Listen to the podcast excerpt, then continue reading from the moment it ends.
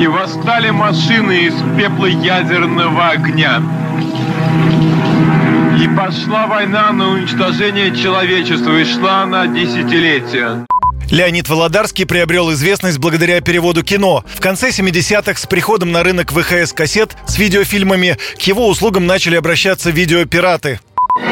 Наступило черное время для повстанцев.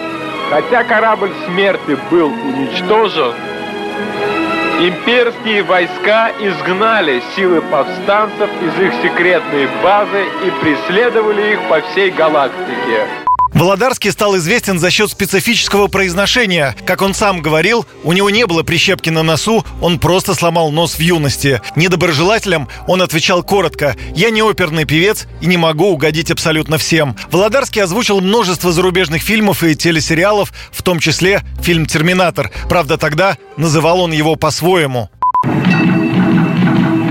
Киборг-убийца. Володарский решил назвать «Терминатора» «Киборг-убийца». В одном из интервью ему даже пришлось объяснять, почему он решил именно так перевести. Потому что такого слова, как «терминатор» в русском языке нет. Это калька. Терминатор. Поэтому киборг-убийца – это отражает и смысл, и уж без киборга никак не обойтись, кибернетический организм, но это уже вошло в русский язык.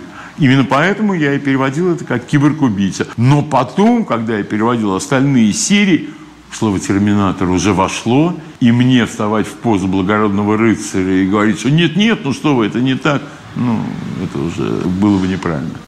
При этом у Леонида Вениаминовича были свои стандарты. Он никогда не переводил фильмы с антисоветским подтекстом, не употреблял матерные слова и никогда не смотрел фильмы собственным переводом. Кстати, Володарский утверждал, что переводил все синхронно из первого дубля. Другой переводчик, ведущий радио «Комсомольская правда» Дмитрий Гоблин-Пучков, говорил, что так как это дело Володарский, переводить нельзя.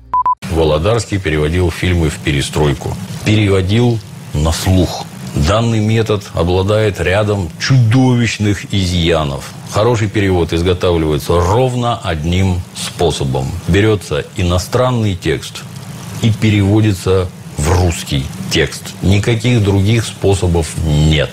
Все остальные способы ущербны. Например, перевод со слуха.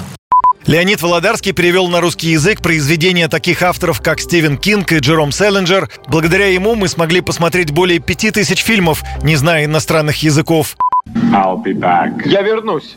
Предварительная причина смерти Леонида Володарского – сердечная недостаточность. В субботу, 5 августа, переводчику стало плохо, ему вызвали скорую помощь домой, оттуда забрали в больницу. Диагностировали затруднение дыхания из-за заболевания сердца и сосудов. Позже Володарский скончался. Леониду Вениаминовичу было 73 года.